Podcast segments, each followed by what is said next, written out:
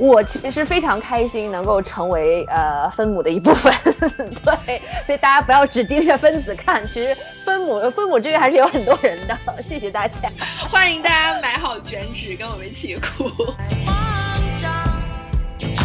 呃，我觉得也是一种慕强的心理吧，就是我们更倾向于去只是认可所谓的最顶尖的那一批人、最精英的那一批人他们所做的事情的价值，然后那可能说是在相对来说没有那么好的学校里面，名气没有那么大的学者、大学老师，呃，他们做的事情，大家会理所当然的去忽略他们的工作成果，然后可能也会因此去忽略他们工作的价值。但是其实我觉得，不管你是站在哪一个位置，你做的事情都是有价值的。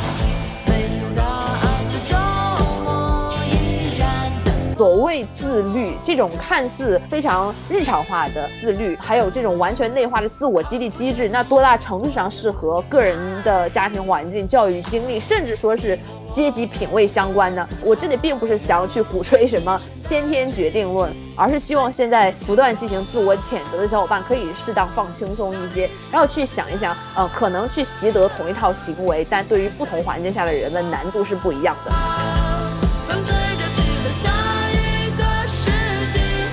这种对学历的崇拜，甚至说忽视了学术产出，到了这样一个地步的这种做法，它是用工具替代了研究者。就是我觉得确实你在可能比较好的学校经历了比较完善的一个学术培养体系，我只能说你掌握的这个工具可能比另一个没有这么好的一个培养体系下的人要更好一些。但是这不代表你做出来的研究就一定比别人好。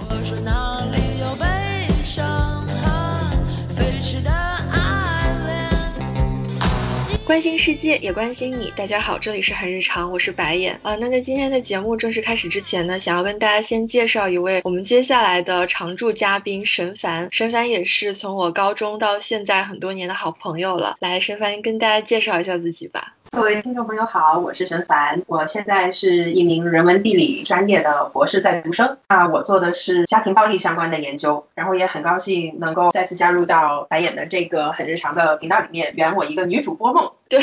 沈凡想当女主播已经很多年了。我们以前出去旅游的时候，他都会有这样一个他自己扮演女主播，以及我扮演摄像大哥的 role play 啊。好，那我们今天还有很高兴啊，请到另一位嘉宾是沈凡现在的同学 Y Y，也是埃克塞特大学社会学系在读的一名博士生，来跟大家打个招呼吧。大家好，我是 Y Y，我现在在英国念社会学的博士。今年是博三，我做的。题目是有关种族隔离和英国的教育系统。今天非常开心，沈凡可以给我这个机会，也圆我一个女主播的梦啊！因为最近有个词很火嘛，叫内卷。然后我们今天想要聊的其实就是博士生群体或者说是学术圈内部的这个内卷。那内卷的这个词呢，原本是一个社会学术语，英文叫 involution，应该就是跟 revolution 相对吧？那大概的意思呢，其实就是一种无法前进、趋于停。制和自我复制的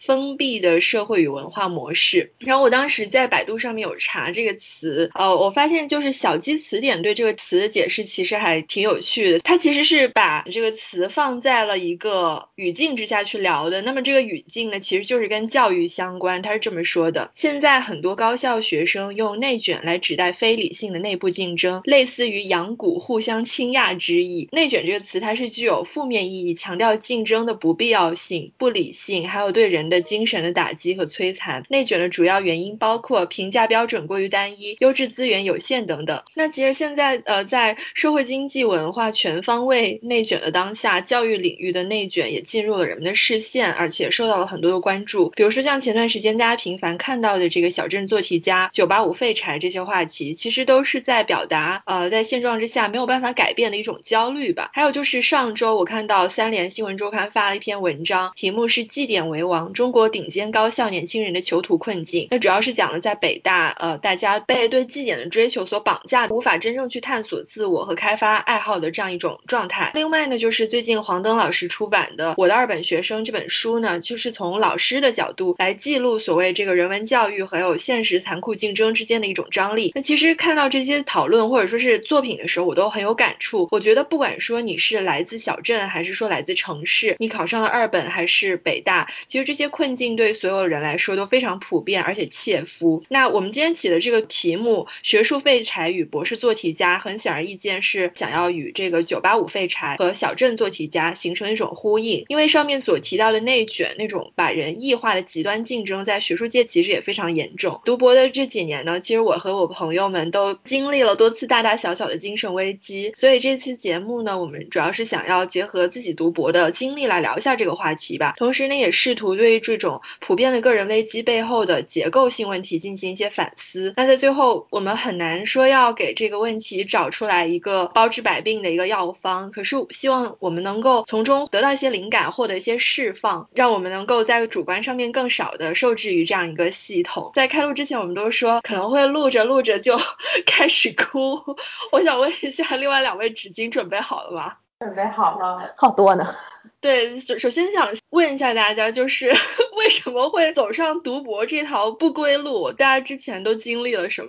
其实我不能算作一个严格意义上的小镇做题家，我确实是出生在小镇，是一个非省会的城市。初二之前，其实成绩都还不错。但主要靠的是小聪明，因为我记忆当中，直到大学都没有体验过那种头悬梁锥刺股的感觉。初二的时候，我就转学到当时的省会城市，那个时候开始直观感受到人外有人。中考的时候成绩不算很好，擦边进了当地的一个头部的高中。我当时的同学里面呢，有当年中考裸分的状元，也有高一刚开学就学到夜里一两点的人。所以我就是在这样强者如云的环境当中度过了高中三年。临近毕业的时候呢，第一梯队的同学很早就通过各种方式，比如奥赛，锁定了清北这样的名校，或者就直接出国了。我高中的时候其实就想到要出国念书，但当时家里的经济状况不允许。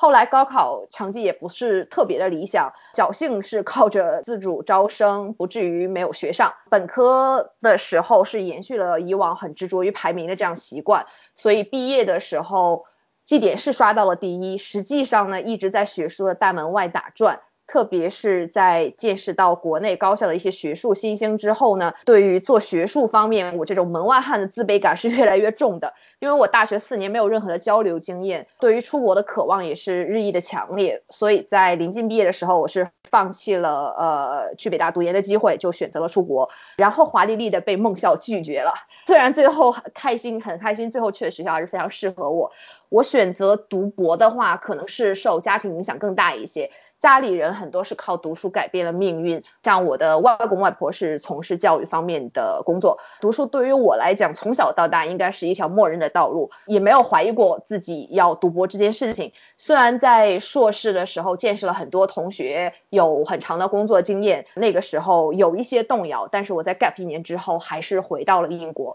踏上了读博这条不归路。其实我觉得 Y Y 很谦虚啊，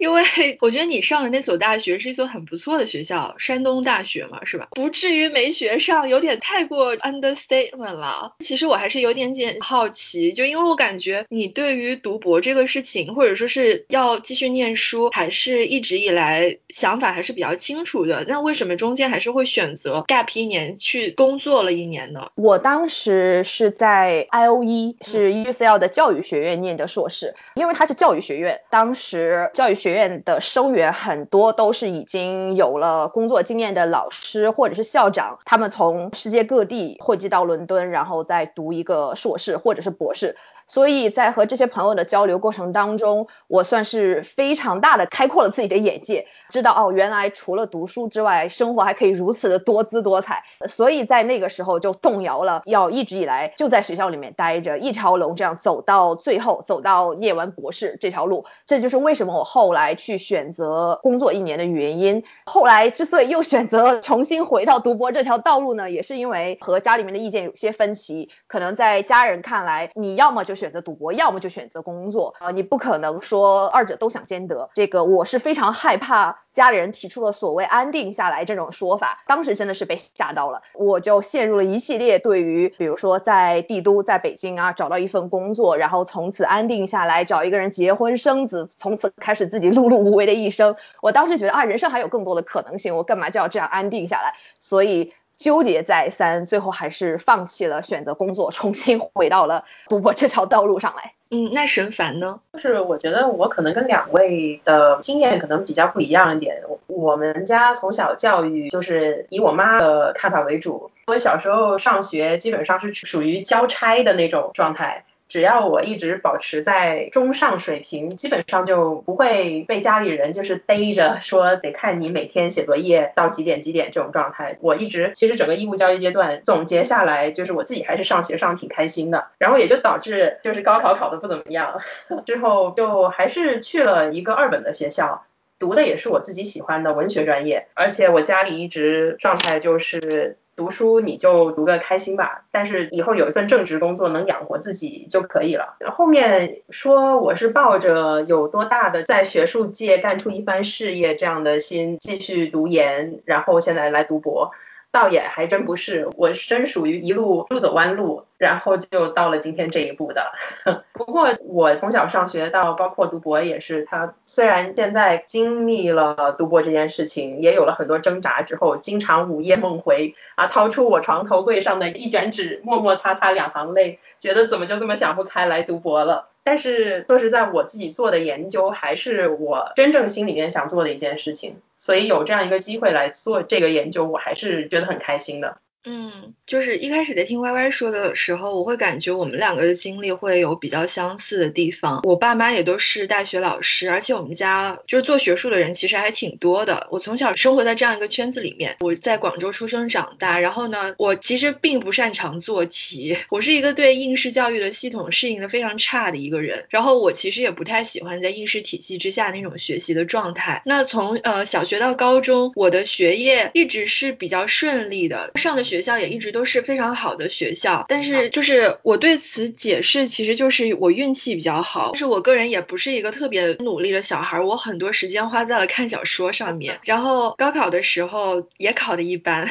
后来也没有去到特别理想的学校，我就留在了广州上了一所普通的一本。后面就是接着在英国连着念了两个硕士，先念了比较文学，然后又念了一个翻硕翻译硕士，后面又紧接着开始读博士了。这些专业的选择，除了在本科选专业的时候，听了我爸妈的一点建议，后面都是完全根据我自己个人的兴趣，还有对未来的规划来做决定的，所以其实是一个非常理想的状态。然后我是我本科的时候出去美国当了一年交换生，其实我读博的想法是从那个时候开始萌芽的，因为当时真正的上了欧美体系下的文学课，我特别喜欢，然后我也开始发现了自己比较感兴趣的一个课题吧，然后就在那个时候，我开始萌生了要做学术的这样。的想法，说到为什么要读博，这么说出来可能会有点做作，但其实我真的那时候就是这么想的，就是我觉得我有学术理想要去追求，然后我希望通过学术可以帮到更多的人，就是想要通过学术呃造福人类，但是后来。读了博之后，发现自己是图央图哪衣服，但就是呃，谁谁年轻的时候没有一点梦想呢，是吧？其实我读博之前，已经对于博士的生活状态，或者说是我对于做学术这件事情，其实是有一个相对全面的了解的。我也对读博很苦这个事情有自己的心理预期。可是我觉得我自己读博之后，还是受到了很大的冲击。所以我不知道另外两位朋友，你们在读博之后，你们的感受是怎么样的？有没有经历一些想法上面的改变？嗯，我觉得总的来说，我只能说它是一个起起伏伏的过程。原先读博之前，我的想法还是比较单纯的，就是可能这里得再介绍一下我自己的一个读书的经历。就是我本科念的是文学类的一个专业，然后研究生的时候转读了文化研究，博士我又念的是人文地理专业。那到博士这个阶段，就面临了一个研究方法上的改变。所以我自己整个读博的阶段来说，挣扎最多的可能是这一方面，就是主要是方法论上面的。然后你说到这个读博方法论的时候，就不得不说，它这个还是跟你所在的那个学术培养体系是有关系的。因为在英国读博的话，你很多事情都是得自己上心，自己去找资源。特别像我们学校，我们这个专业它是没有给博士生安排的强制性的课程的。所以你自己要读的书，要上的方法论上的培训，是得你自己要么跟着研究生上学，要么再找校外的一些培训。所以这一块就产生了很多不可控的事情，比如我博一的时候有工会罢工，所以我上了半个学期的研究方法之后，没有课可以上了。所以我后面半个学期都是自己读老师的 PPT，还有在找阅读来增加我进入田野调查之前对做研究这件事情的认识吧。所以有很多自我的怀疑，以及觉得自己是不是其实没有那个能力去完成自己的研究，有这种很多挣扎的时刻。午夜梦回需要我那卷纸的时候，也是常常想到自己不是很行，觉得自己好像也没别人聪明，也没别人勤奋，而且还没有正儿八经的学校的课程能够来解决我的这些问题的时候，就真的就慌了很长时间。幻灭或者改变想法的话，我觉得它改变了我原先对于做研究这件事情的一些看法，就是。你做研究还是需要一定的学术上的培训，才能够更好的帮助你去完成的。然而，这些培训的资源，它的分布，它是一些结构上的问题。这个不是我自己身上的一个问题，也算是学会了碰到问题的时候，我得去分析它是内因还是外因，是否是我个人就是真正所谓的自己不太行，自己不是这块料，还是说其实我们学校、我们学院，包括我的导师。他们在沟通的时候，甚至在设置这个博士生的培养项目的时候，是否有很多疏漏，以及资源分配不合理的地方？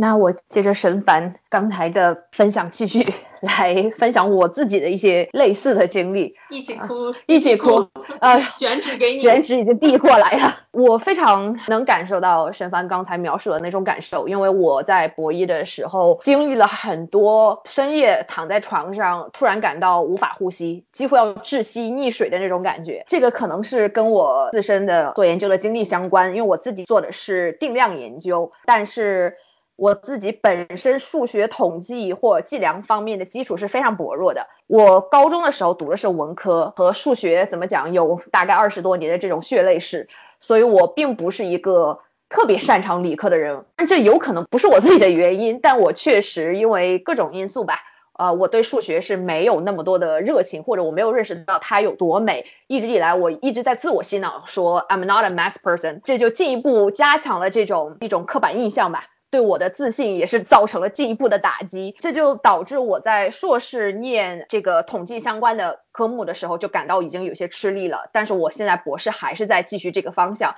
就相当于一个文科生在没有任何的牢固的数学基础的前提下，进入了一个理科的项目，呃，开始搞一些大数据的东西。这就是为什么我在博一的时候置身于一个都是这个 programmer 的一个环境当中，感到非常非常的痛苦。我有很多具体的故事可以跟大家分享。如果这个听众里面有文科出身的朋友，也有类似的这种苦恼的话，那么 I'm here for you。然后接着刚才神凡他提到的一些呃结构上或者说这个培养体系上面的一些问题，英国的培养体系呢，它是默认你在进入这个博士项目之前就已经有相当的基础了，比如说学校在给我。我发 offer 之前，可能已经默认我的数学基础会很好了，所以学校就期待你在第一年的准备之后，可以直接上手开展研究。面对我今天这个吊车尾的学术水平呢，其实我也不是很想责怪自己，毕竟我一直是对自己这样讲的：横向只看我这一条故事线的话，我是很能够理解为什么我今天的学术水平和呃我的呃其他的同学相比，呃我明显是要落后于人的。所以这一切都 make sense。但 peer pressure 就是这么来的，对吧？呃，学术界的生存法则就摆到那里，不管我们接受了怎样不同的训练，我们出生于呃不同的学校，接受了不同的 supervision，但是上 job market 的时候就是要和其他人一起竞争，所以所有人还是被置于一套同呃通用的评价标准之下去接受审视。所以我有的时候自我会自我激励啊，我和昨天比我进步了，所以我应该感到高兴。但是这种喜悦往往。总是会瞬间被纵向比较的残酷现实所冲散。Peer pressure 确实是一个呃挥之不去的噩梦。我刚才听的时候，我感觉其实沈凡跟 Y Y 都非常的勇敢，因为他们在读博的时候选择了一个可能自己之前没有基础或者说是没有接触过的领域。呃，像沈凡他是直接转专业了，他从本科到博士念的是三个完全不同的专业。可能说那个硕士的阶段文化研究，我觉得还是跟文学你本科的文学还是相关的，但是从文化研究一下子跨到人文地理，我觉得是是很大的一个跨度，因为他的研究方法其实完全就变了。然后 Y Y 是直接就之前没有定量基础的，现在开始呃做定量的研究，所以我在听的时候，我会觉得你们的一些挫败，或者说是你们的一些觉得自己不够好的时候，好像比我更加的有理由，因为其实我觉得我的学术背景是相对连贯的，我在本科时候念的是英语专业翻译方向。硕士的时候，因为我一硕还是念了比较文学的专业嘛，无论是本科阶段还是说在硕士阶段，我都已经接受了一定的文学研究的训练了。但是到博士的时候，我依然发现这个事情很难。我还是发现我之前的所学，可能只是让我对于。文学研究这个事情有了一个很皮毛的了解，可是它对于我去完成自己的博士项目来说还是远远不够的。我需要在这个读博期间不断的去摸索、调整自己的研究路径，还有看更多、更多、更多的书。虽然我之前接受过呃文学的研究的相关的训练了，可是我的理论基础，我觉得相比于一直在欧美体系下面接受教育的人来说，还是不够扎实的。所以我在整个读博。的过程当中，也一直被理论基础薄弱的这个事情不断的在鞭打，而且令我更有挫败感的，其实是我觉得之前自己每到一个新的体系。比如说像在本科我去到美国交换，还是说我硕士的时候到英国这边来念的时候，我觉得我都经历了一个从不适应不行到一个适应然后行，并且可以在可以写出来一个比较像样的 paper，拿到一个比较像样的分数的这样一个过程。所以就是这样的经历会让我觉得我好像没有什么困难是没有办法去克服的，就是我只要努力我都可以做到。可是，在博士阶段，我感觉好像。就不是这个样子了。我觉得我似乎没不是说像以前那个样子，我跳起来，我努力的多跑几步，我就可以去 reach 到我的目标了。我觉得这个真的就是一个马拉松，你不你你需要不断的跑，不断的跑，而且大部分情况下，你你要改进的，就是你的缺点似乎永远比你的优点要多。这是为什么？我觉得我在读博的过程当中感觉到非常的有挫败感。然后还有刚才就是 Y Y 提到另另外一个就是 peer pressure 这个问题，我觉得 peer pressure 在博士生群体当中是一个非常非常严重的问题。我觉得你在这个体系里面，你不可能不去跟把自己跟别人做比较的。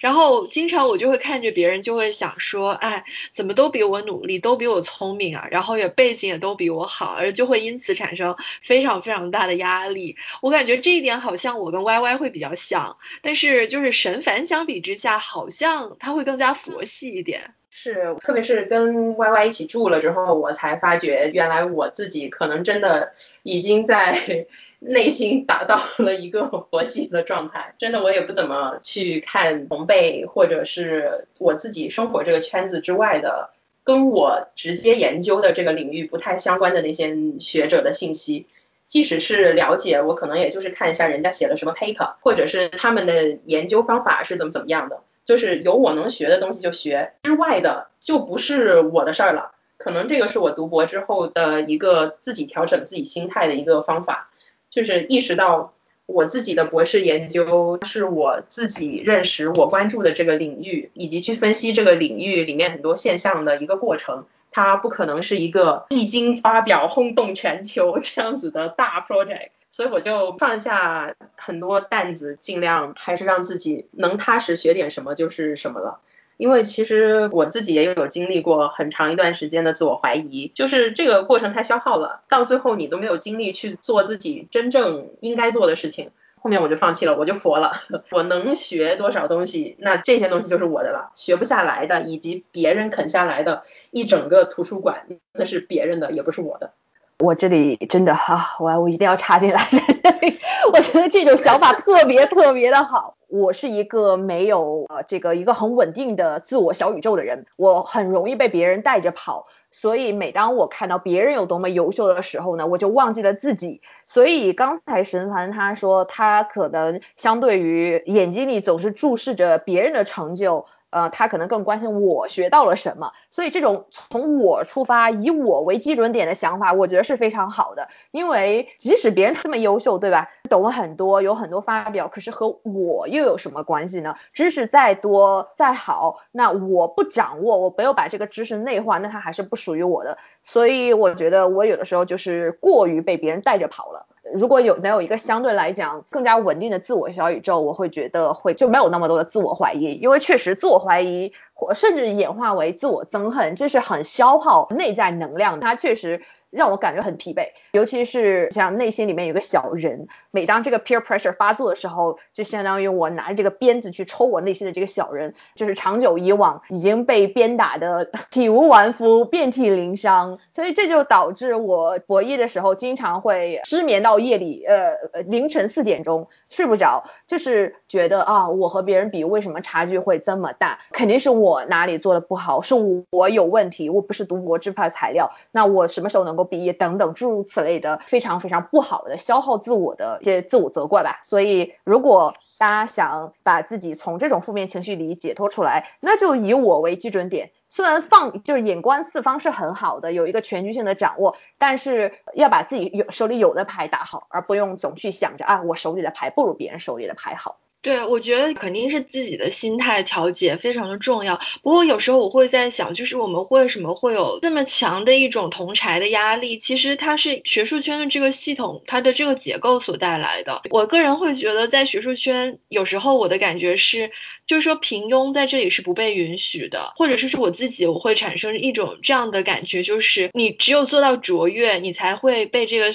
呃圈子所接纳，甚至说你只能接呃，你只有做到卓越，你才。才能去触碰到留在这个圈子里面的门槛，你才能继续做学术。普通人到最后都会被摘出去，会被筛选掉，然后没有办法继续留在学术圈里面，没有办法继续去呃进一步的去追求自己的学术事业。而且学术圈现在非常的看重发表，然后也非常的看重你一直以来的这些学历背景。我觉得这些都是系统内部给我们造成很大的这个 peer pressure 的一些原因，而且。现在就是说，学术市场的竞争非常的激烈嘛，所以对于这种完美履历的追求，还有对于发表的数量以及质量的追求，我自己觉得只会愈演愈烈。虽然说。我现在的心态已经比之前要调整的好很多了，可是我感觉好像 peer pressure 是一个始终没有办法完全去解决的问题，而且只要留在这个系统里面，就不可避免的，你肯定主动或被动的要去跟别人进行一些比较。所以说，与其完全去逼着自己去调整心态，我有时候是倾向于去接纳自己的所有情绪吧。我会接纳自己看到了别人很优秀的地方，我会对我自己感到不满意。我我。接接受我对自己不满意的这样一种情绪，然后我也会去接受，说自己有时候会感到很着急，我也会告诉自己，你感到着急是很正常的。我觉得只要是还身处在这个系统里面一天，我就肯定会在接下来继续碰到这样子类似的问题。这个不是说我只是靠自己调节心态，我就可以完全去改变的。所以我可能改变的是我去应对自己这些焦虑的一些方式。就是焦虑并不可怕，现在有很多我们解决。焦虑或者说是解决负面情绪的方式，往往是想要去把它扑灭。但后来我也放弃了扑灭的这样一种做法。我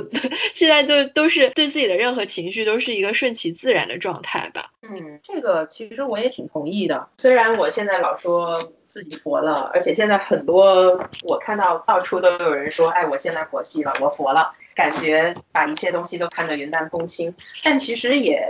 并不是说这样子就是一个解决的方法嘛。我也是从一个现在在做博后的前辈那里听到的一句话，就是他说感觉自己读完博之后，真正加深了认识的，除了自己研究的这个领域，就是自己了。所以我觉得好像在面对这些 peer pressure，或者面对别人的那种特别丰功伟绩的那些履历，以及就是我在面对。一些评价体系的时候，就是我还是会先尝试去理解它，而且很多时候其实我是接受这样子的评价体系的。比如你说拿发表的质与量来评价这个人的学术成就，我觉得我是接受的。只是我同时也接受了，可能我不是那样子能有那样一个产出的量，以及我自己产出的那个形式是完全符合这样一个体系要求的。当然，我心里还是会觉得有落差，或者有时候也会感觉不甘心、觉得焦虑的时候。但是同时，我确实也还是接受了我自己，不说是个学术废柴，但是我并不是有一个很大的学术野心的这样一个人吧。所以我觉得还是每个人他会有自己去认识那个评价体系、接纳或者排斥那个评价体系的那一部分。但最重要的还是自己明白自己其实想从这个评价体系里面得到什么、看到什么。我觉得我在沈凡身上看到的是一种可持续的工作方式和生活的状态。做学术呢，它其实可能和其他的职业相比比较特殊的一点是，这种煎熬的日子可能会持续到很久。就像 我们现在说这种煎熬，这种啊扶正起来，朕还能学，这种状态，这种焦虑可能是要持续到我们博士毕业的时候。那博士毕业了。你是不是要去找博后的位置？那你找到了博后的位置，你是不是要再去找教职？找到了一个教职，接下来你是不是还要再面临新一轮的晋升？所以这种焦虑是无休止的。那何不让自己从现在开始就稍微的平和一些？如果一直长期处于这种焦虑的状态的话，我。自己是觉得对这个我们的身心健康是非常非常的不利的。嗯，因为我们刚才聊了很多 peer pressure，还有怎么样去调整自己心态的问题。其实我读到现在，我觉得我读博的过程当中，就是慢慢的心态放平的一个过程，其实是有认清这样的一个现实吧，就是你在学术圈生存，它需要一定的机缘。就是我现在觉得，就是说，比如说像你博士毕业之后，是否能够找到一个博后的 post，能不能找到一个合呃合适的教职？这些东西吧，它是呃三分靠打拼，七分天注定，所以所以你现在开始 各种转发锦鲤了是吧？对，所以对被神凡看到了，所以我现在对读博后最大的一个改变就是他的社交平台上面都是到处在转锦鲤。对。对，虽然我在转锦鲤的时候许愿的内容其实都跟学术没有什么关系，比如说像我会很希望我我发一笔横财什么之类的。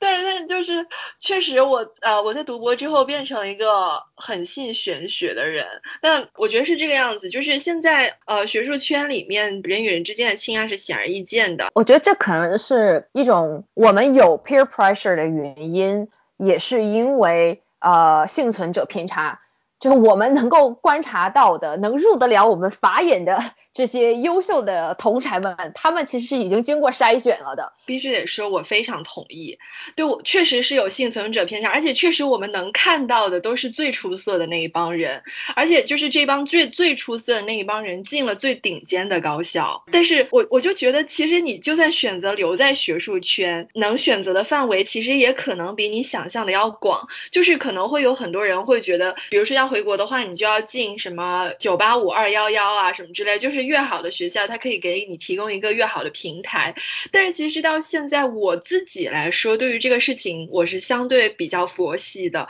我并没有说我就非得要去进一个特别特别好的学校，就是因为你选择工作的地方，跟你选择念书的地方，其实用的是两个不同的逻辑了。可能说你在念书的时候，你肯定是希望这个学校排名越前越好。但是在选择哪一个地方适合自己工作的话，我可能。我倒宁愿去一个竞争压力没有那么大的地方，可能说它不是一个那么好的平台，但是我在那个环境里面会待得更舒服一点。像 Y Y 会在 Twitter 上面看到很多学术大牛的分享，然后我是刷微博的时候，我经常会看到一些非常出类拔萃的青年学者自己的分享。但我其实就是想，在如此竞争激烈学术市场里面，我们难道就非得要跟所有人一样去盯紧那几个所谓的头部的位置吗？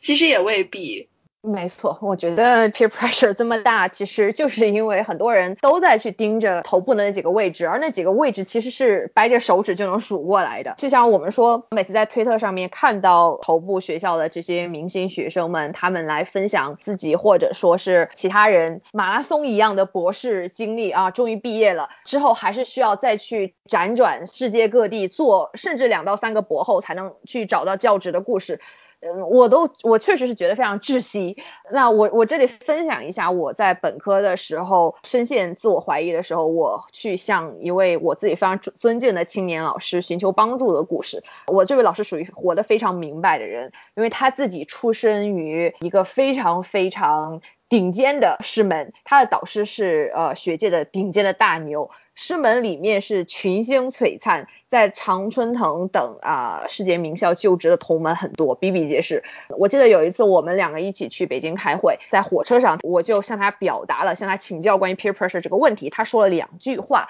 呃，我印象很深刻。一个是最后留在学术界的不一定是最聪明的，而是坚持到最后的人。第二句话是每个人都能找到自己在学术界的位置。其实我自己的本科学校，呃，不知道这样讲好不好，但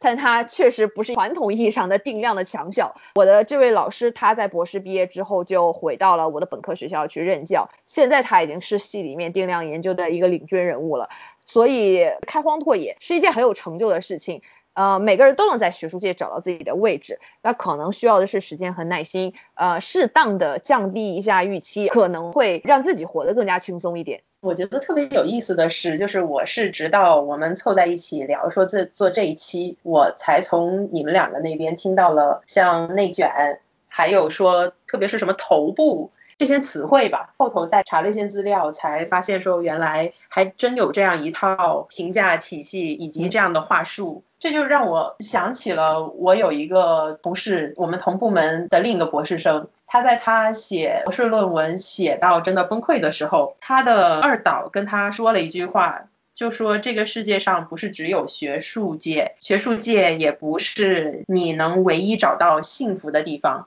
当然，这个不是说要打压他在学术界的一个梦想，而只是说，可能我们看到的这一些非常闪光的故事，给我们定了一条路，以及固定了我们对于学术界生活的这样一种想象吧。丛林法则它存在，评价体体系也在那里，可是学术界它还是有着各种各样生活方式以及位置的一个场域吧。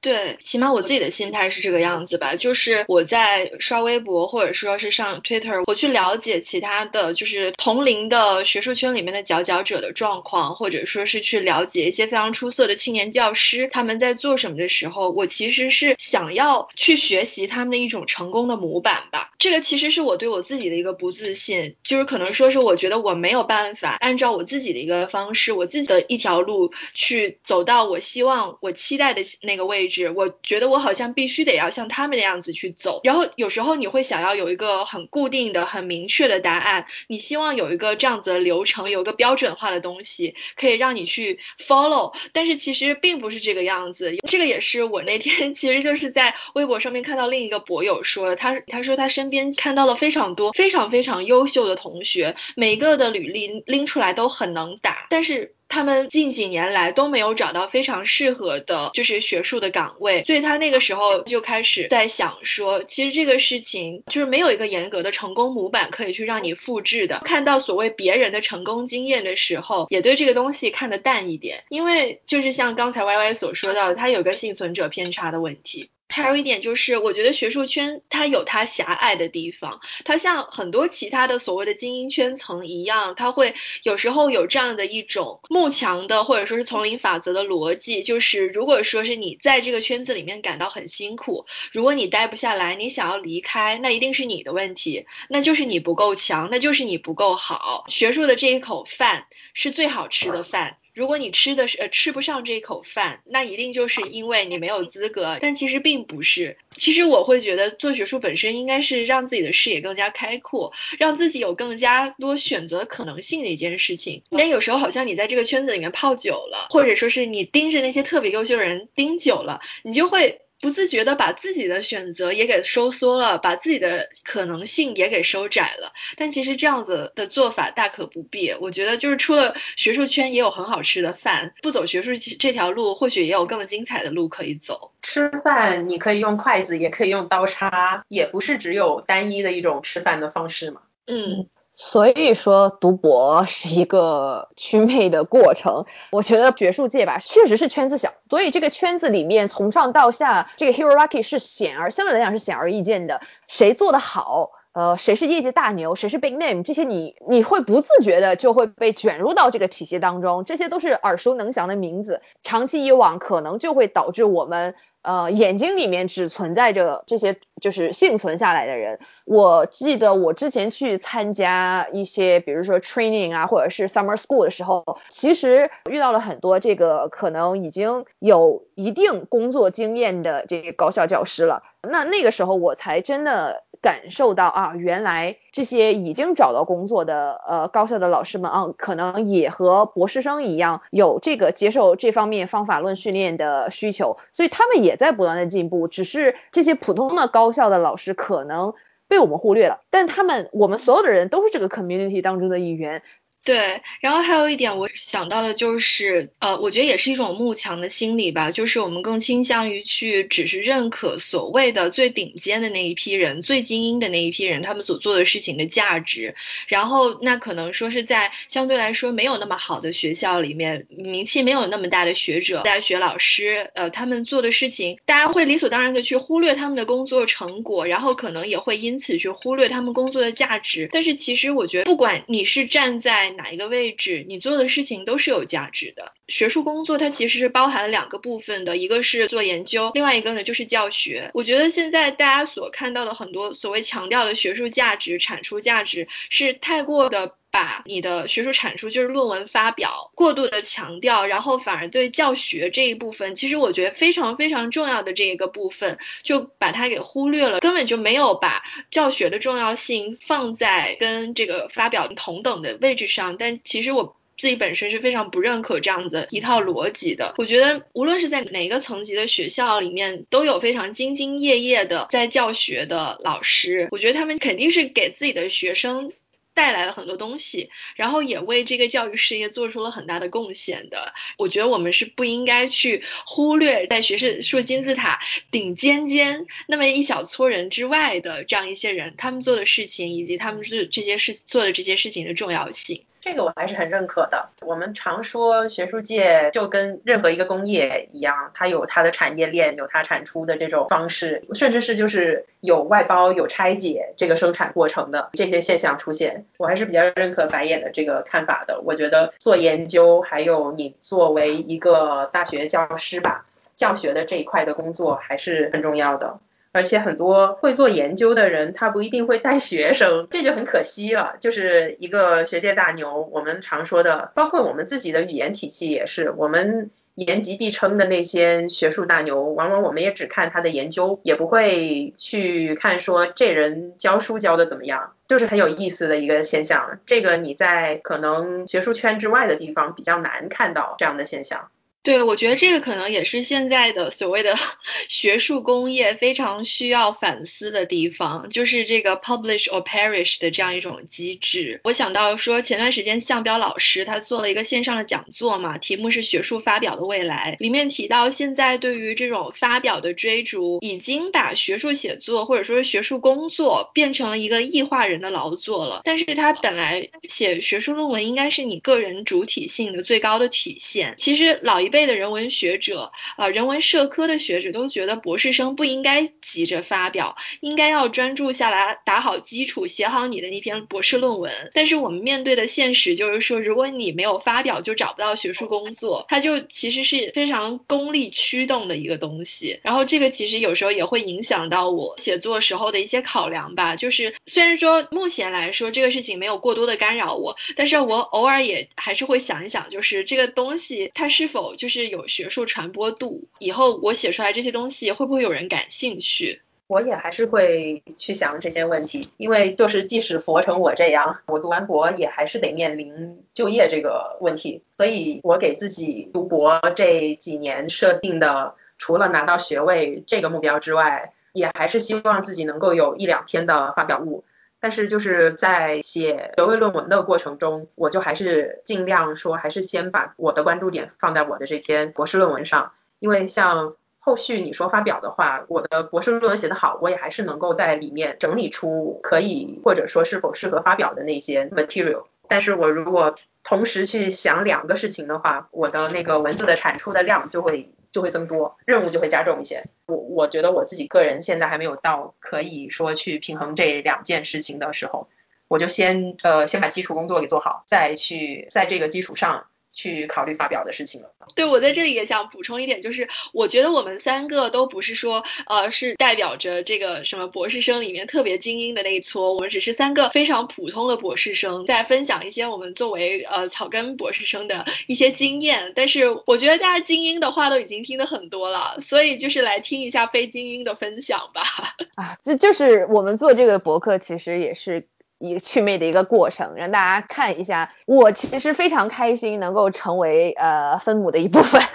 对，所以大家不要只盯着分子看，其实分母分母这边还是有很多人的。谢谢大家，欢迎大家买好卷纸跟我们一起哭。就是因为分子的位置实在是非常非常的有限，所以大家都要拼命去成为去抢分子的那个位置，所以由此就导致了后续一系列的像 peer pressure 啊，或者是呃自律的这种。我自己觉得它现在已经成为了一种诅咒了。我觉得有时候我会被自律这个东西给束缚住了。我觉得现在学术圈它有一种对自律的盲目崇拜跟夸大，甚至你不说学术圈，我觉得是整个社会的氛围都对自律的这个概念它有一些不太切实际的认识，而且其实它很大程度上是跟一种所谓的精英主义的生活方式挂钩的。可是我们往往会把自律这个事情看作是个人能力或者说是个人品质的一个部。分然后如果真的没有办法做到自律的话，就会非常的责怪自己。我举个自己的例子，就是我导师，我导师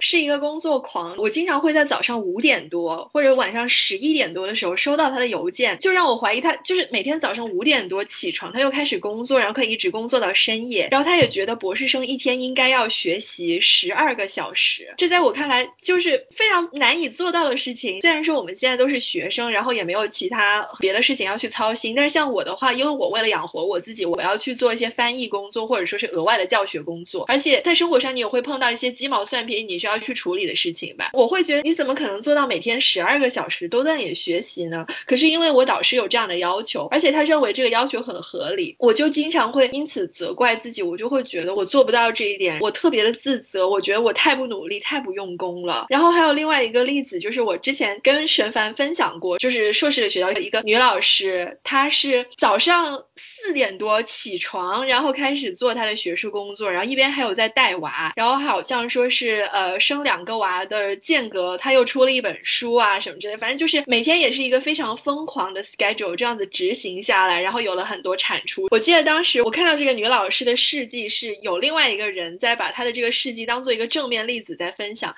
并且以此在给自己打鸡血，说什么学术女超人，我一定要向她学习。可是我看完了之后，我只觉得。恐惧，我对这样子的生活状态一点向往都没有。我觉得如果真的要自律成那个样子，才能在学术圈生存下去的话，我可能会更愿意去唐人街卖珍珠奶茶。一起。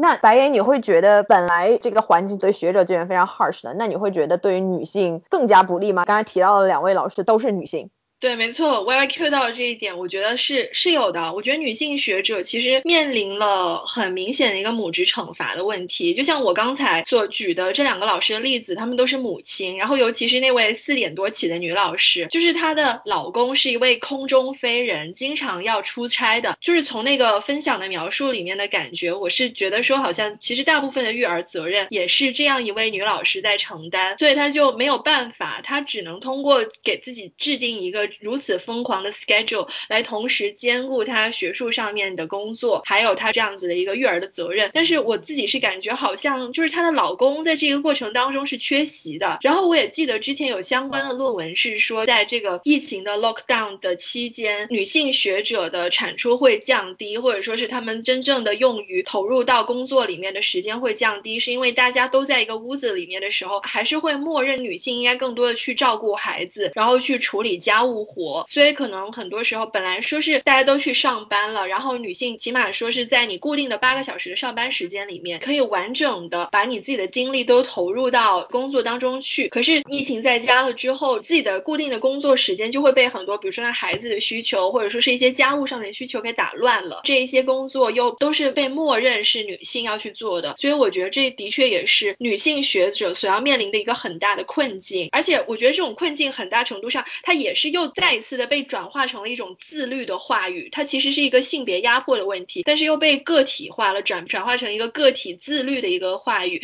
加注到每一个女性研究者的个体身上去。对，其实他本可以不用那么自律的。如果配偶能够尽到自己的这个育儿当中的这份责任，说不定就一定程度上能把这位女老师从这种双重的压力当中，育儿和研究的压力当中解放出来。所以单独去强调自律其实没有什么意义。你要去分析这个人所处的情景，看有哪些结构性的因素迫使他必须每天早上四点多起床。而且我觉得每个人确实是有各自不同的生活方式，早起早睡确实是个非。非常好的习惯，但真的不一定说适用于每一个人。我之前是有一段时间，呃，因为自己没有做到早睡早起，去苛责自己啊，觉得自己非常非常的不自律。但后来一想，我的老师们之所以呃每天保证一个相对来讲比较规律的作息，是因为工作所迫。不要忘了，我们作为博士生和老师，其实这个角色还。不是完全一样的，因为他们有行政任务，呃，有 office hour，对不对？虽然这个教职相对于其他职业来讲确实灵活度更高一些，但他们确实还是有这么一个就是 time frame 摆在这里，要求他们特定时间要做特定的事情。但我们博士生来讲，相对来说没有那么多的。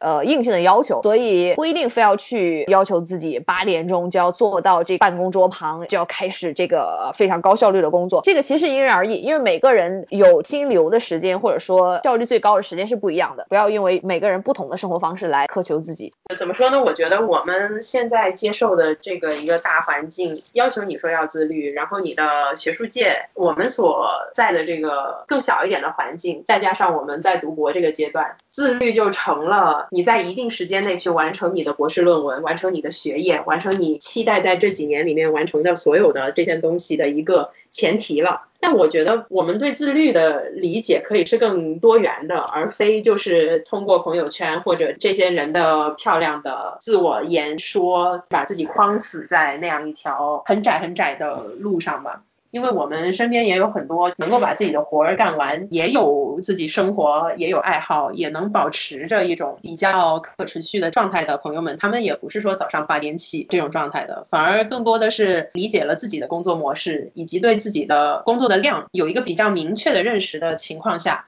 更好的去安排自己每一天的时间，但是现在非常主流的对于自律的理解，仿佛是砍掉了你作为一个很复杂的生活着的人所要面临的所有的生活里的问题，然后只把你的精力集中在一件事情上。对于我们来说，可能就是写好博士论文；对于学界里的很多人来说，它就是一个发表、发表、发表再发表这样子的状态吧。这个自律，我觉得这个词本身就是很非人性的，而且它忽略掉了我们每一个人对于生活的期待，以及我们每一个人自己有的一个步调，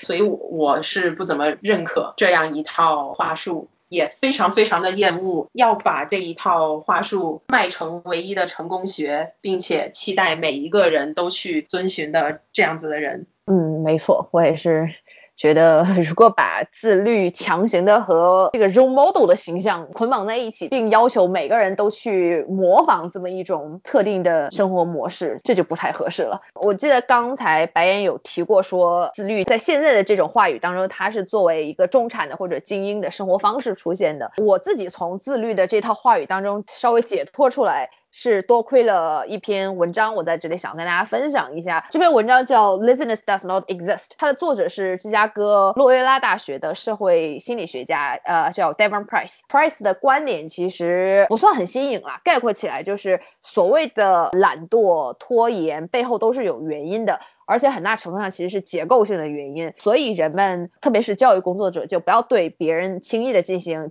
批判，而是要充分去了解每个个体所处在什么样的系统当中，那他们又有什么样的挣扎。我为什么讲说这篇文章一定程度上帮我把自己从这种所谓的自律、焦虑和 peer pressure 当中解放出来呢？就是我在对所谓这个第一梯队这些明星学生或近或远的观察当中。我会发现他们有一些共同的日常行为模式，而这些行为模式往往是正向的，呃，能够带来一些非常好的啊正面激励的行为。比如说，呃，对于这些这些朋友来讲哈，他们会像追小说一样，会像追这个日剧更新一样去追顶刊的论文更新。而他们信息获取的这个方式也非常非常的多元化，比如他们很早就会从外媒获取信息，他们会养成定时听播客的习惯。我还知道一个呃微博上非常受欢迎的一位斯坦福大学政治学系的这个呃博士生，他叫呃傅一庆。我会发现他是他的业余爱好是这个收集数据、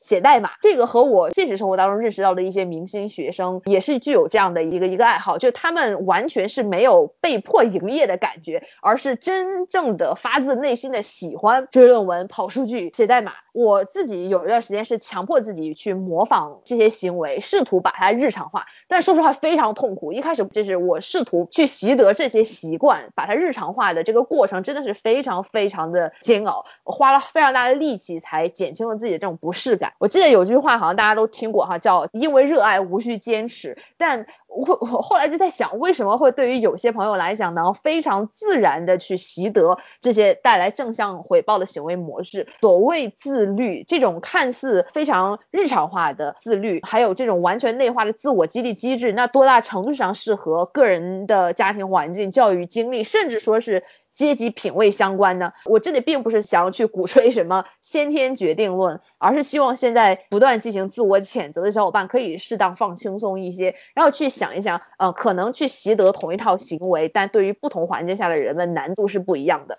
是的，是的。还有就是说，刚才提到了热爱的这个事情，我有时候经常也会想说，我读博读的就真的还挺痛苦，有时候挺纠结的，是不是因为我不热爱文学，不热爱做研究了？我觉得其实也不是，所谓的热爱。爱这种东西，也不要说让它成为你的负担。热爱不是只有一种形式的，就是说你还是能从中得到一些快乐。你觉得这个事情有滋养到你，它有帮助到你，有拓宽你的眼界，有打开你的世界，那你肯定就还是热爱它的。而且我也有在想，就是其实我已经是知识分子家庭出身的了，然后我爸我妈都很爱看书，也非常的用功。我从小也非常喜欢阅读，可是 我还是我会去 enjoy 看小说，我会去 enjoy 单看学术论文的这个过程。可是你让我产出的时候，我真的就是非常非常的难，就是很痛苦。我自己是觉得我在回顾我的成长过程当中，我已经不缺乏这样子的培养了，但是我还是会觉得。哇，this is so hard，就是好困难。然后我有时候会有一些畏难情绪，我好像不那么爱他了。我就觉得很多情绪都是你是一个正常人，你就会产生这样子的情绪。不要因为这些情绪而去苛责自己，不要因为这些情绪就会觉得说我是不是不够自律、不够热爱、不够努力，并不是的。会有这些情绪，只是因为你是一个正常人而已。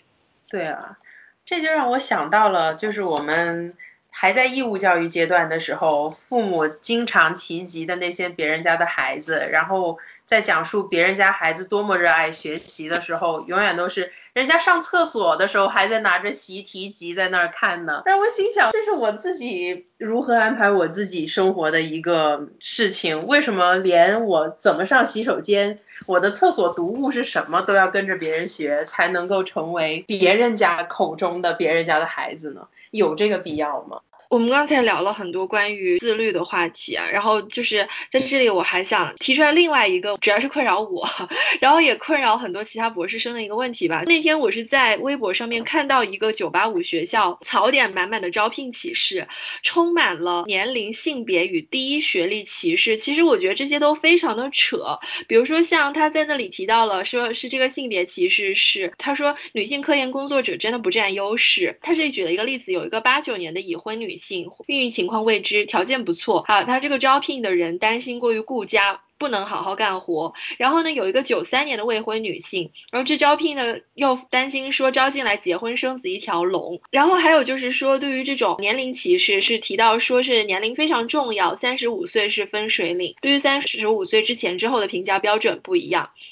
还有就是第一学历歧视，就是非常非常的看重第一学历，如果学历不行，就要大量的顶刊弥补。反之，如果一路学历优秀，论文只要达到平均水平，就有面试的机会。然后他接下来的这一段阐述让我觉得非常的雷人。他说，有些就是学历一般，论文不错的都会很心疼，觉得可能天赋不高，但是很刻苦。我觉得这个是什么归因啊？你是怎么能从论文不错，但是学历一般得出来一个天赋不高？高，但是很刻苦的这样一个结论的，我觉得相反，有可能这个人他就是天赋非常的高啊，因为天才不一定就是能够适应我们一直以来的这种应试筛选体制，可能真的非常有学术潜力的一些非常有奇才的一些年轻人，老早的他就被这一套标准化的机制给筛掉了，他都没有办法进入到最终的这样一个。机会里面去，所以我觉得就很扯，这整一套的招聘标准，我觉得都是很搞笑。原本学术圈应该是批判和解构这一些规则的地方，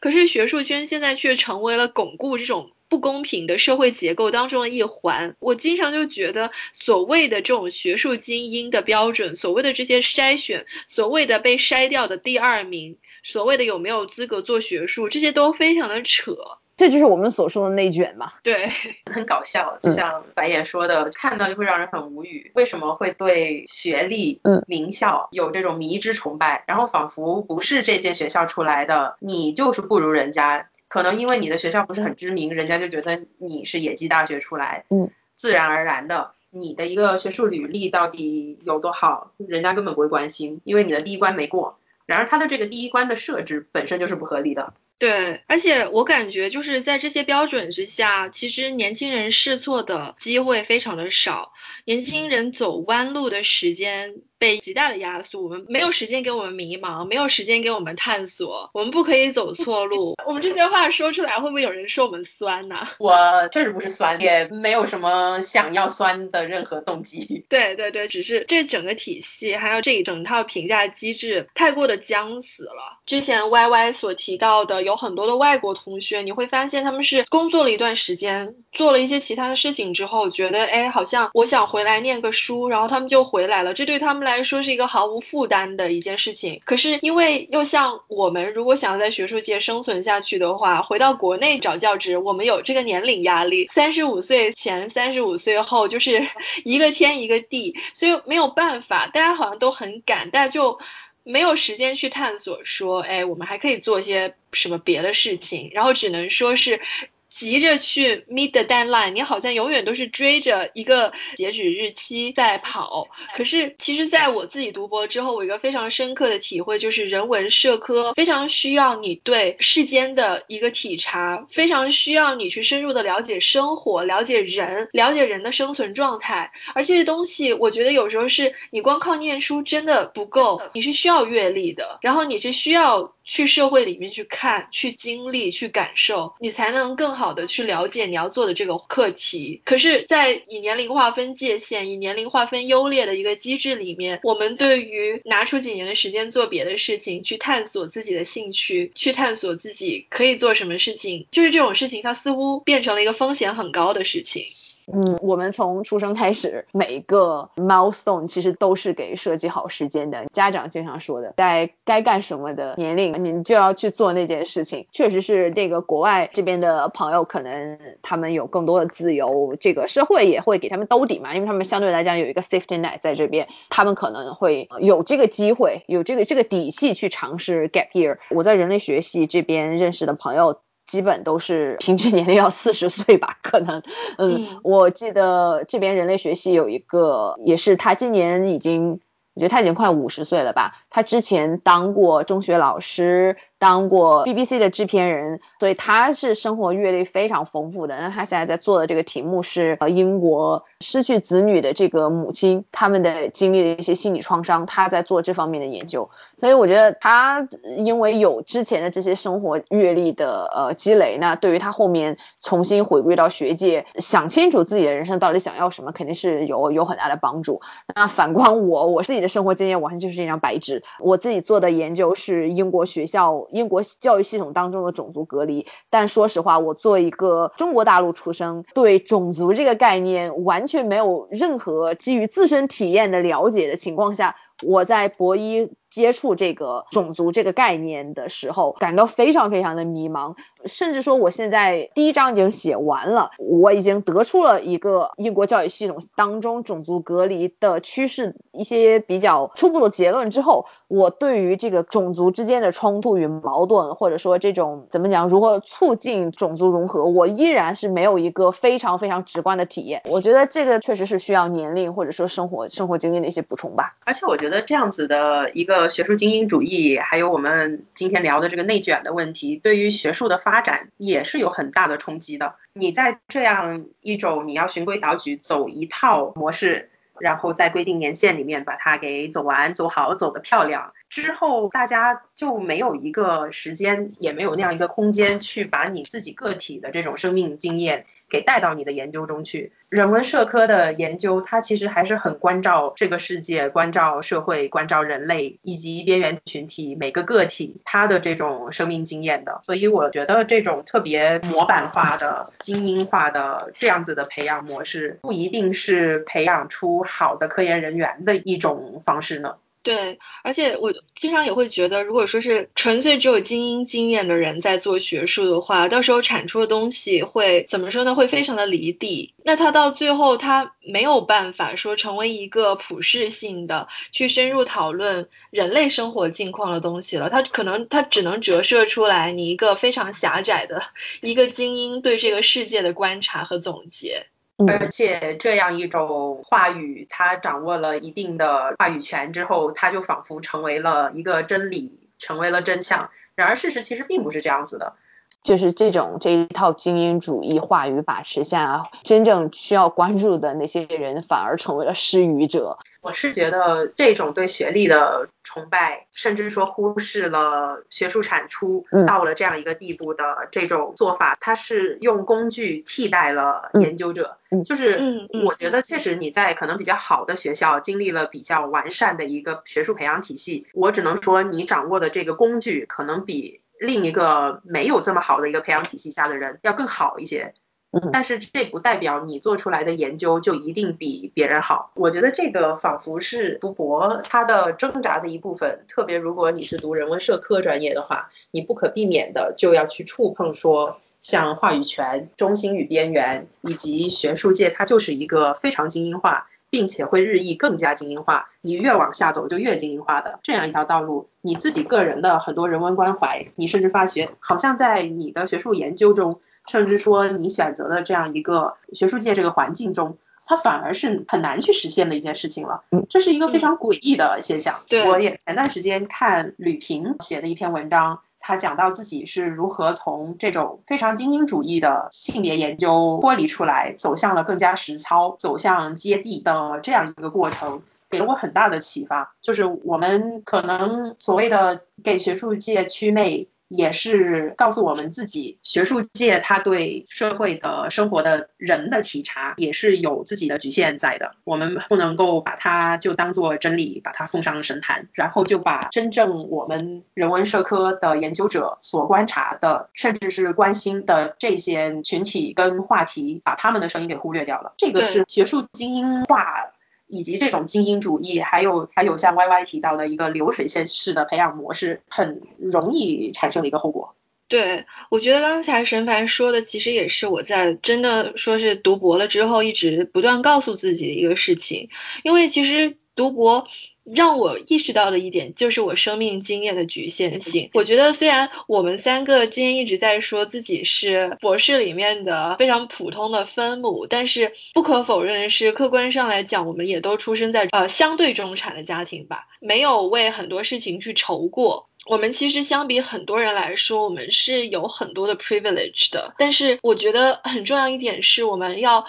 意识到这些东西，并且我们需要通过学术来看到我们生活之外更大的东西，看到那些呃处在边缘的、不在主流视野之下的、不被看到的东西。这个的确，我感觉就是保持这样的一种初心，是需要去跟现在学术系统内部的一些力量去做对抗。嗯。我相信大家都是 有有理想的，怀抱着一腔热情，想或多或少改变世界，对吧？所以呃，读博这几年，我觉得是一个自我修炼的过程。不过我就还是觉得，我们其实刚才聊的时候也有提到，感觉人文社科的博士生，可能大家的一个期待，以及我们的一个现实的状况，就是我们可能是带着一定的理想、一定的梦想。不论说是幼稚还是天真的进入这个学术界，走上读博这条不归路的，但是我们仿佛对于理科、工科的这些研究科研人员，对于他们没有抱那么大的一个期待，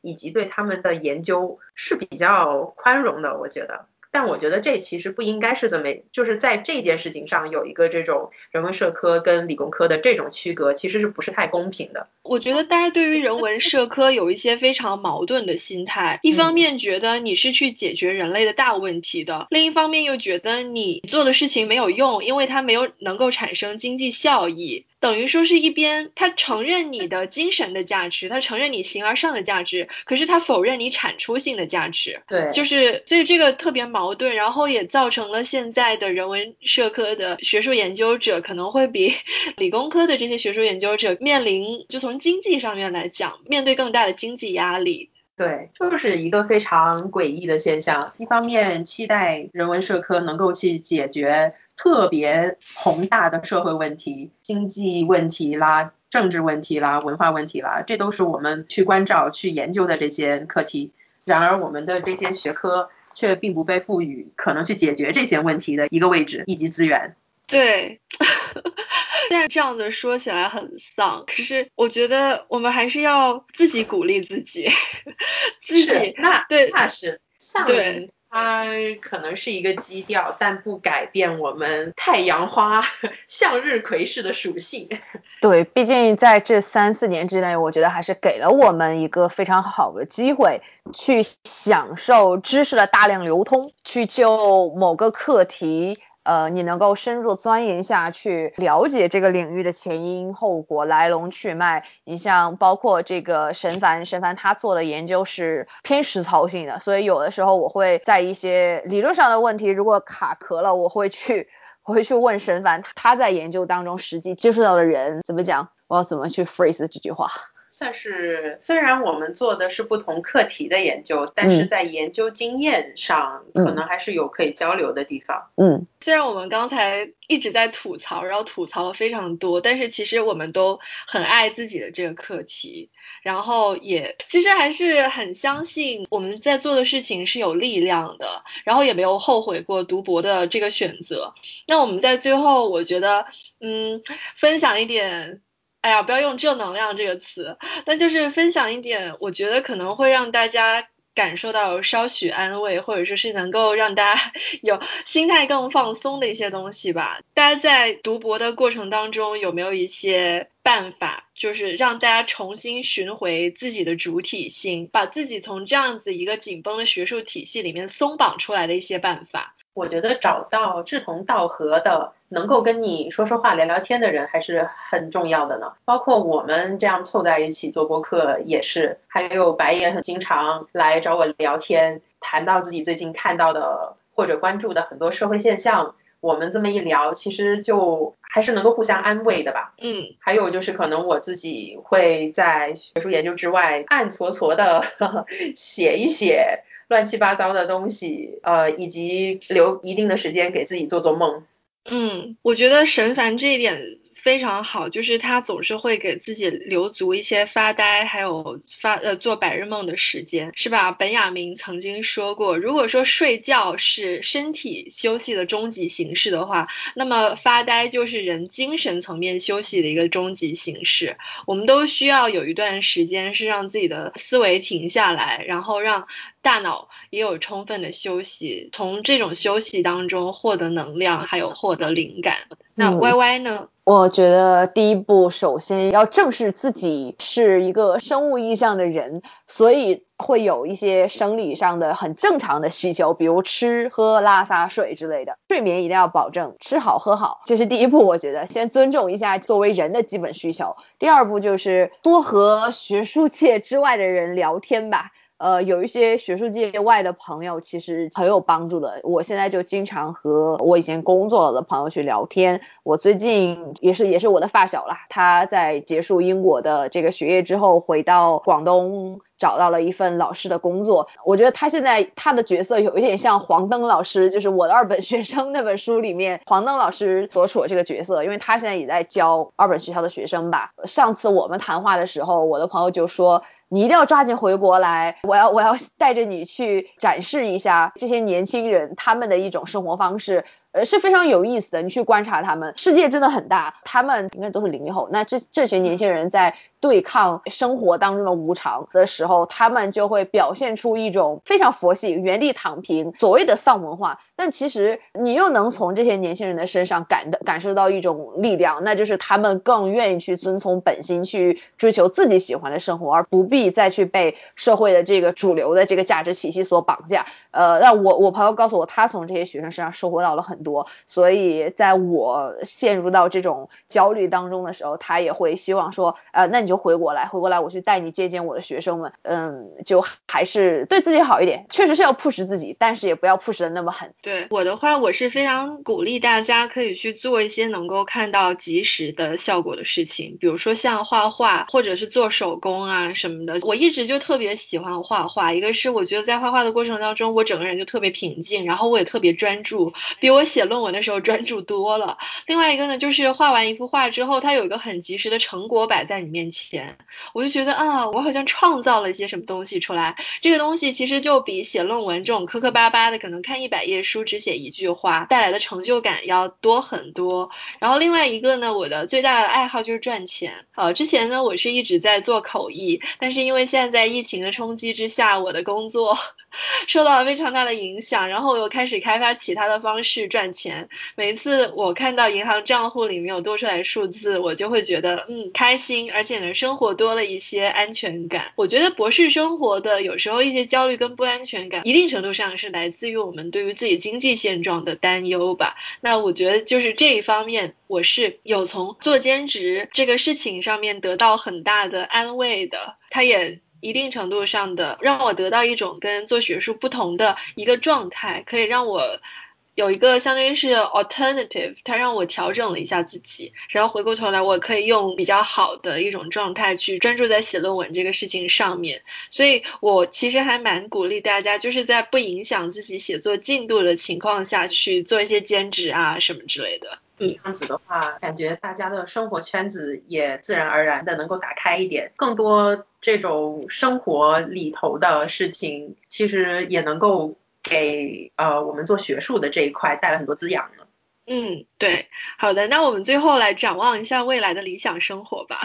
就我现在呃还没有想到一个非常具体的生活的形态，我我不知道自己将来可能会去哪里，或者遇到遇到什么样的人，甚至说从事什么样的工作，我也不确定我会不会留在学术界。但我能够确定的是，我在读博的这几年里面。呃，有得到一个很宝贵的机会，能直面自我。那在这几年当中形成的一些生活习惯，会会保存下来。呃，我认为这些习惯长远来讲，呃，是能够带来正向激励的。比如说阅读外媒啊，听博客啊，听电子书啊，要保证信息源的多样性啊，在生活上面就是充足睡眠、规律作息啊，这些习惯我会继续保持。呃，我对自己的性格呢，现在也算是有一个比较明确的认知了，就是我将来可能还是会保持这种自我洗脑式的冲冲冲，可能还是。呃，时不时会有这个自我责备啊，或者自我谴责的声音冒出来，可能依然还是会责备自己啊，不够努力，不够自律啊。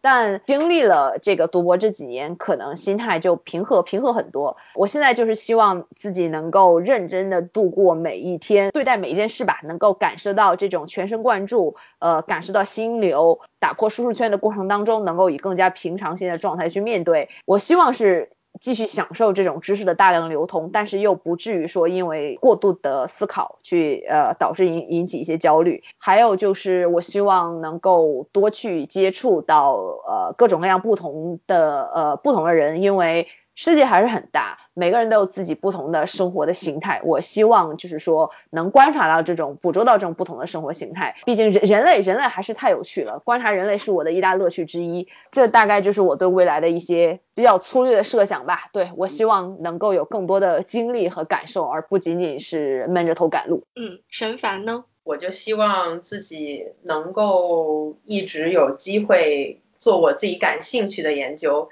以及在这个过程中能够不断的学习吧，不论从一个专业领域内的角度来说，还是说我作为一个人这个角度来说，还非常希望能够找到跟不同人群的一个很健康的交流方式，避免成为一个自说自话的人。嗯，我是我已经对学术没有很大的执念了，然后我对未来的生活的期待就是能够。养活自己，然后能够很好的照顾我的父母跟爱人。我也希望还是能够去尝试做一些不一样的事情吧。我想要到学术圈外去看一看的，因为那么多年一直都在念书，一直都在象牙塔里面。我也想走出象牙塔，然后或者说创业也好，去做些别的也好，就是尝试一下一些不一样的事情。然后我想的是，其实读书、做研究和写作也不一定是要进入那个体系，不一定是要进入高校。你才能做的事情，我觉得我不断思考跟不断阅读的状态不会改变，但是呢，我不想说把自己的人生舞台呃限制在某一个系统之内，我希望我还是可以有更多的自由吧，哪怕有时候这种自由意味着你会少一些安全感。好，那呃，对，我们今天聊了很多，就是吐了很多的槽，但是我想我们的总体基调还是丧中带着阳光的。我希望跟我们有类似烦恼的听众朋友们听到了这一期之后，可以获得一些治愈吧，开心才是最重要的。那我们今天就先到这里，我们下期节目再见，拜拜，拜拜。